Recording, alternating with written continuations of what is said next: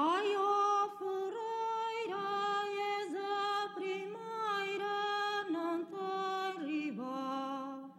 A mais barista e mais... São poucos os trabalhos que encontramos de Miguel Ganhão Pereira na internet. Um nome desconhecido para as pessoas do novo milénio, mas que apresenta uma coletânea de obras jornalísticas magnífica para além desta pequena peça televisiva realizada numa aldeia do interior do país. De onde é isso? politicamente centrista. Há quatro anos, quando no Caldas soava o toque de finados para a direção do professor, aqui na Transmontana Ferreira, a fasquia subia bem alto, subia aos 59,4%. O meu nome é Francisco Sazinato. O meu nome é Mário Costa. Neste Repórter 360 vamos embarcar num telejornal sobre a história da vida jornalística de um grande homem que partiu há 20 anos. E iremos ter vários repórteres no local para nos dar o testemunho sobre quem é Miguel Ganhão Pereira e sobre o belíssimo trabalho que enriqueceu o jornalismo televisivo em Portugal. Um jornalista que não merece cair no esquecimento. Pelo nome próprio.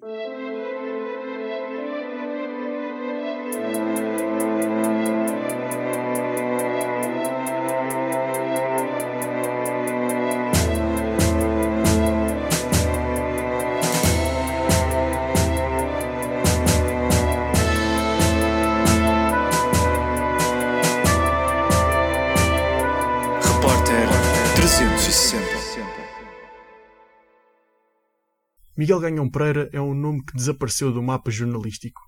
O trabalho que desenvolveu na década de 90 na TVI daria para escrever uma obra literária recheada de emoções e de momentos de tensão. Foram vários os jornalistas e diretores da TVI que se cruzaram na caminhada do Miguel. Contemplavam a evolução, o trabalho a ser correspondido e a determinação de atingir outros patamares. São esses colegas, companheiros de profissão e, mais do que isso, amigos eternos, a quem damos voz para falarem sobre o Miguel Ganhão Pereira, um jornalista capaz de apresentar noticiário, elaborar peças de televisão e fazer uma reportagem televisiva tão bem como nós sabemos beber um copo de água. Nesta viagem pela década de 90, teremos vários enviados especiais prontos para relatar a vida do Miguel Ganhão Pereira. Passamos primeiro a palavra ao nosso enviado especial, Jorge Nuno Oliveira, um jornalista que viu bem de perto as potencialidades do Miguel a virem ao de cima. O meu nome é Jorge Nuno Oliveira, eu sou jornalista há, há praticamente 44 anos. Neste momento estou, eh, estou a caminho da reforma, não estou no, no ativo. Além disso, também uma outra paixão minha é a formação profissional e, a, e o ensino e a pedagogia. Eh, Eu conheci o Miguel, eh, era ele ainda muito, muito pequenino, era um miúdo, porque eu trabalhei, tive também o privilégio de trabalhar com o pai dele, o Rui, Rui Ganhão Pereira, e depois vim a conhecer o, o Miguel eh, logo no início da, da, da formação da, da TVI. A TVI arrancou, as emissões arrancaram em 93, eh, e o Miguel foi um dos que, um dos que estava na, na equipa inicial. Do ponto de vista profissional, o Miguel era, eh, e, eu digo isto, eh, diria isso se ele fosse vivo, quem dera, eh, era uma- um jornalista que se caracterizava por um, uma- um rigor excepcional. Ele era muito exigente com todos os pormenores, não deixava nada ao acaso. Era um jornalista muito.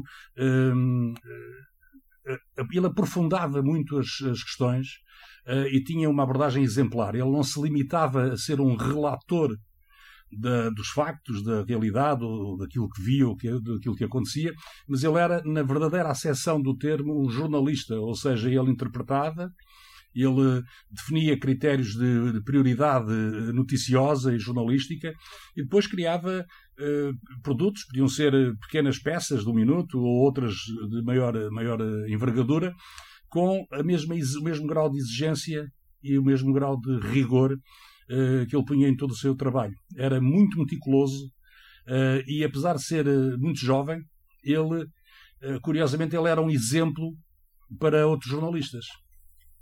Quem também reconhece as qualidades profissionais do Miguel são os repórteres Paula Magalhães e Luís Marinho, jornalistas e grandes companheiros de Miguel.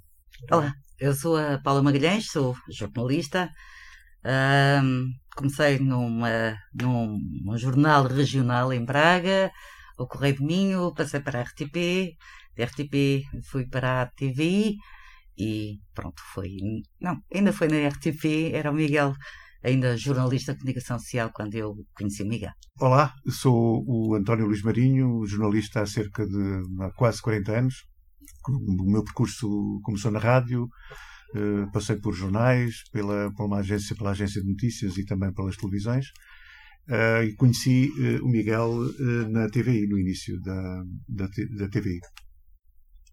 o Miguel era muito exaustivo na, na, na pesquisa, portanto, e muito rigoroso, de maneira que as reportagens dele eram, eram muito, acabavam por ser muito completas, porque, porque ele nunca estava satisfeito com, com, com o que conseguia, não é? Portanto, queria sempre mais e, e, e portanto, quando, quando se fala do Miguel, eu, eu diria, hum, de certa forma, perfeccionismo, não é?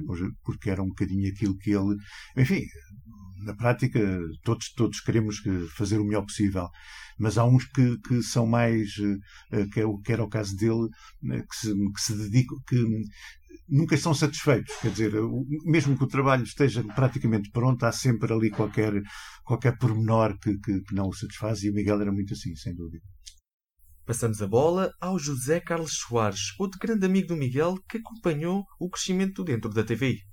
O meu nome é José Carlos Soares, sou jornalista pai desde 1986. Eu fui para a TVI em agosto de 92 e a TVI vai para o ar em fevereiro de 93.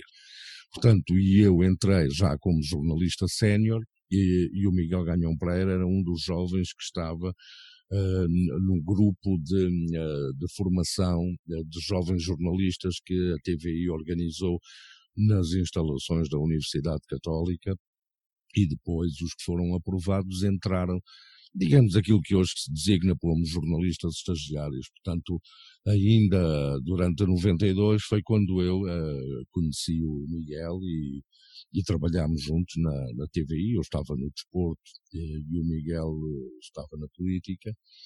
Uh, e trabalhámos juntos até àquela noite triste.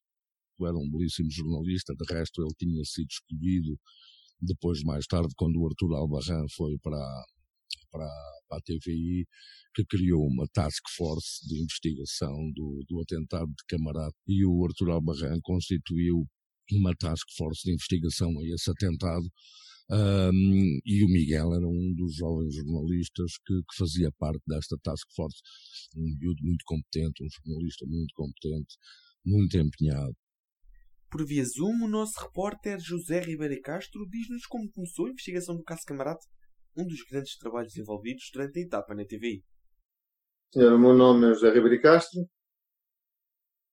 Conheci o Miguel Ganha Pereira quando fui diretor de informação da TVI em 1994-95, não chegou a dois anos. A investigação de Camarate foi iniciada, salvo erro, no final de 1954, por impulso da editora política da TVI, que era a Inês Lopes o subeditor era o Luís Bernardo. E o Miguel Ranhão Pereira, que ou já estava na equipa da política, ou foi eh, agregado nessa altura, se estivesse no Nacional, eu não me recordo exatamente qual era a situação dele em termos de editoria, mas já tinha feito alguns trabalhos de investigação e eh, ele interessou-se, as pessoas também gostavam do Miguel e das suas qualidades e, portanto, eh, a Inês Lopes ficou sempre com ele como um dos seus jornalistas nesta, nesta área.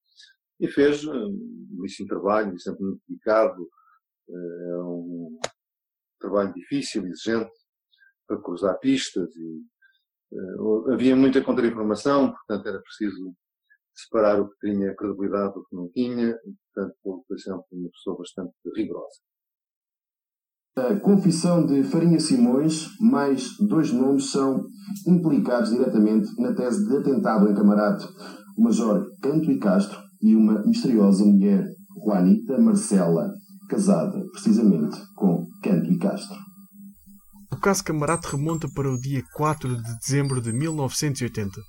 Nesse dia, o avião onde se encontravam o Primeiro-Ministro Francisco Sá Carneiro, o Ministro da Defesa Adelina Mar da Costa e a restante comitiva despistou-se em Camarate, nos arredores de Lisboa. Um caso ainda por desvendar nos dias de hoje, mas em que Miguel e a equipa de investigação da TVI conseguiram revelar mais alguns pontos importantes. entre 1975 e 1982. Antes integrara também o Conselho dos 20 e a Comissão No entanto, o nosso enviado especial, Jorge Nuno Oliveira, tem uma grande estima por outra reportagem do Miguel Ganhão Pereira. Hum, ele mergulhou nessa investigação da mesma forma que eh, mergulhou, por exemplo, na investigação de uma, de uma reportagem sobre a ETA, isto na altura em que a ETA eh, estava ativa em Espanha.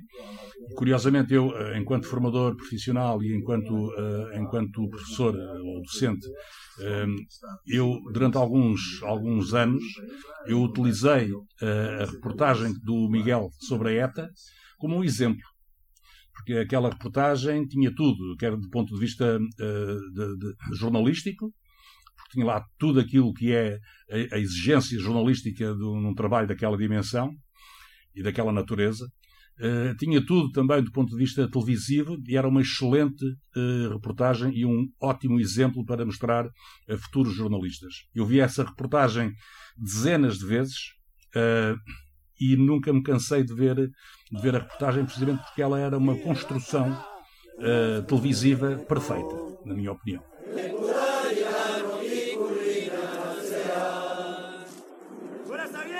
A reportagem da ETA é mais um tesouro encontrado no baú jornalístico do Miguel. Um trabalho que, na opinião do Nuno, foi subvalorizado, tendo em conta a qualidade jornalística e o impacto significativo que teve uma reportagem sobre o movimento de libertação nacional da região basca. Se quiser interpretar, provavelmente estes são os olhos que o guiavam numa manifestação como esta. Mas as histórias do Miguel não são feitas apenas entre notícias e reportagens. Miguel tinha um lado pessoal muito acarinhado pelos colegas e pelos amigos. Era um miúdo, primeiro, muito bem disposto. Ele era muito bem disposto, eh, apesar de depois, mais tarde, é que viemos a saber dos fantasmas que, que o atormentavam. Ah, mas era um miúdo muito bem disposto e era um, muito empenhado. Era. É nestas alturas que nós dizemos só os bons é que se vão embora porque os réus continuam por aí. Não é só de agora, já sempre foi assim. Ah, o Miguel era um do- dos bons, além de ser uma pessoa muito bem formada, uma pessoa com valores éticos e morais de facto assinaláveis. Depois foi uma guerra incrível, foi com o, o Nuno Robi, lembra-se? O Robi Amorim, que era o outro editor, ah, completamente doido. E então lembro eh, que tinha sido. eh, Nós estávamos já eh, em Quelos de Baixo e, e tinha morrido o realizador, o Akira Kurosawa, o realizador japonês. Sim. E então o Robi Amorim queria abrir o jornal com a morte do Akira Kurosawa. E ouvia-se uma grande discussão entre os dois, não sei quê, era o Miguel e tu és maluco, não sei quê, tu é que és, tal. E, e vem o Miguel em desespero por causa de dizer, ó oh, Paula, explicas ao, ao, ao Robi Amorim que ninguém conhece. Não é? A maior parte da população, o Akira Kurosawa. Só que, pronto. Já lá fiz ganhar o Miguel a, guerra, como é óbvio. Ganhou a guerra. Claro, não é? Mas, quer dizer, O telejornal não abriu. não, não abriu com a morte. Às, às tantas fizemos um destaque. Não sei se havia destaques na altura, mas isso com certeza. Mas agora abrir boa noite morreu o Akira Kurosawa. Não sei o que acontecia.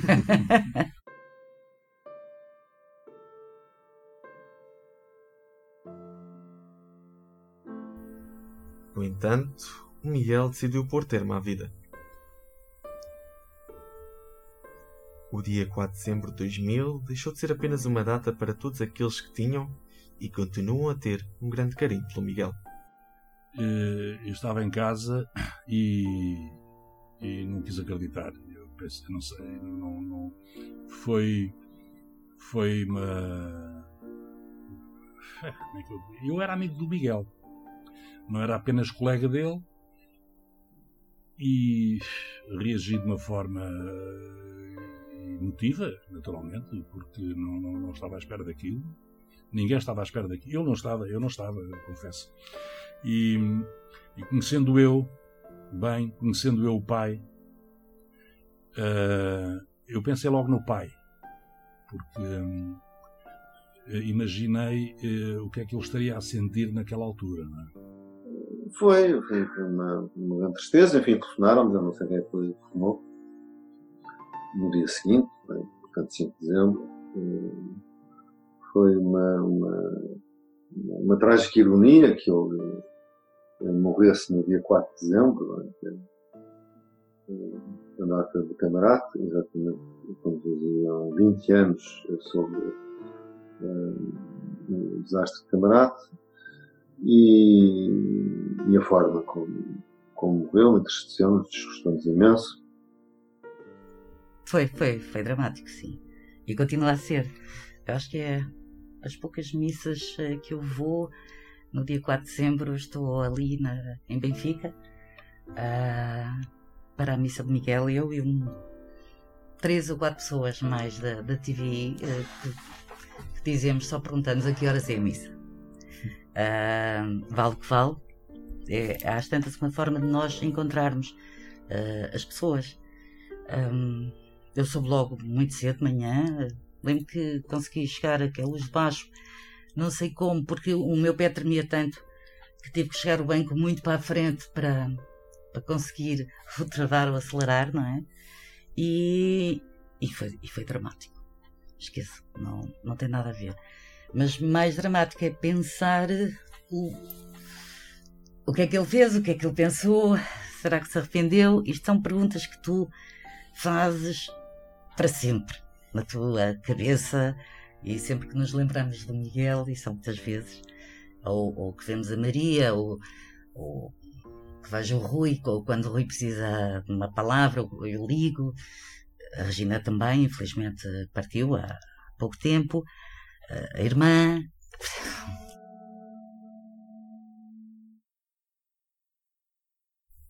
Para todos os amigos e familiares de Miguel, ainda custa acreditar como é que teve tal desfecho.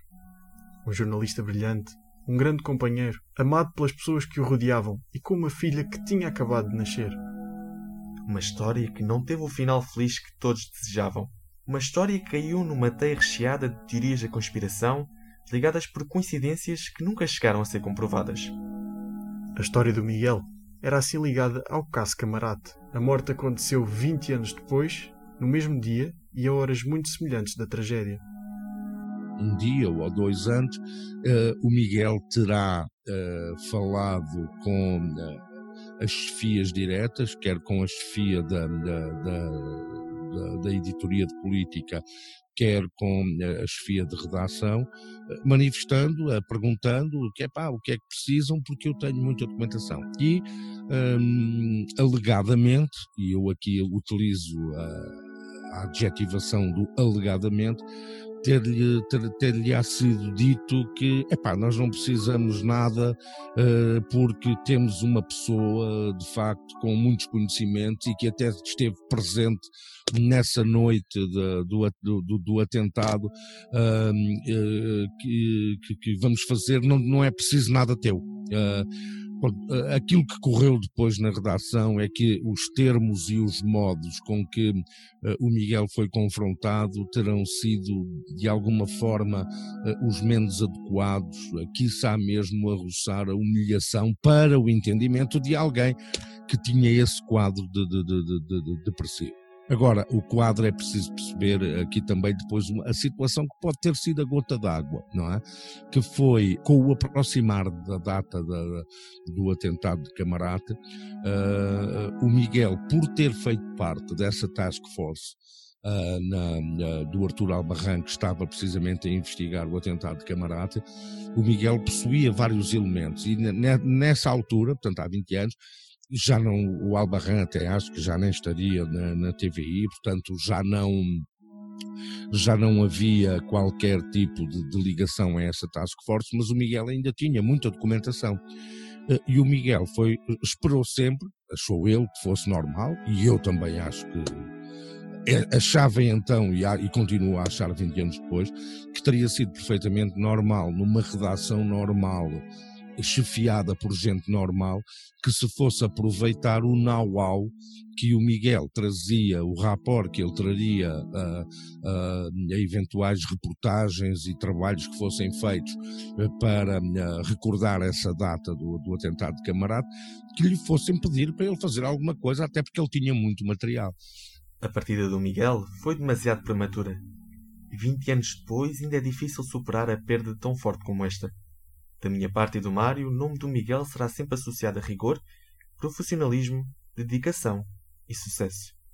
Mais um exemplo de como todos nós devemos pedir ajuda e sermos acompanhados para combater os monstros que nos atormentam. Resta-nos apenas homenagear a figura do Miguel Ganhão Pereira. Levar a que o nome do Miguel não fique perdido nas ruas da amargura. Queremos que o nome do Miguel Ganhão Pereira fique na memória do jornalismo português. Até sempre, Miguel.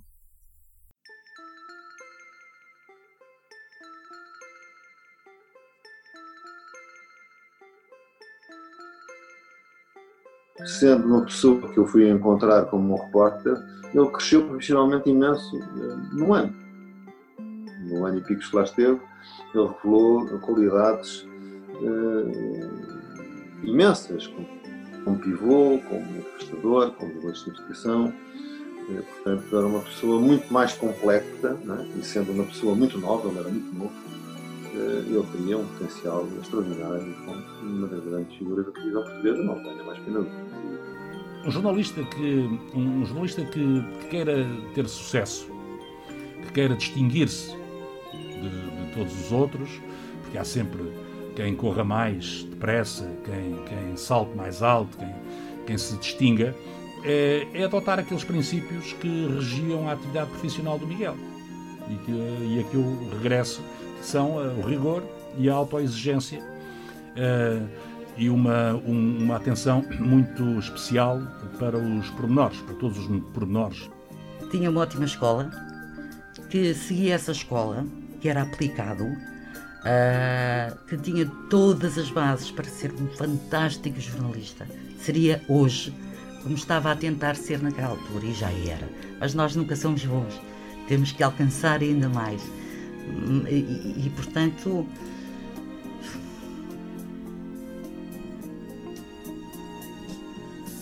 pronto, era o Miguel e, e, e, podia continuar a ser o Miguel Ganhão Pereira. Não? É? é esta a história que nós recolhemos, que nós uh, captamos junto dos amigos, dos companheiros de trabalho do Miguel Ganhão Pereira. Deixou-nos algumas histórias, mas deixou muito mais histórias por contar. O Miguel, até sempre.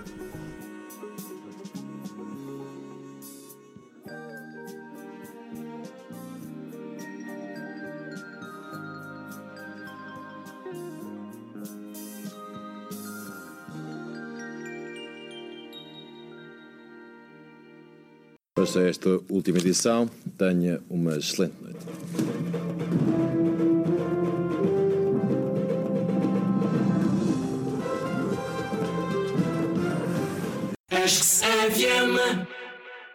Esta reportagem foi produzida por mim, Francisco Cezinando. E por mim, Mário Costa. A coordenação é de Mariana Serrano. O genérico é de Lis Batista e o design de Carlota Real e Cláudio Martina.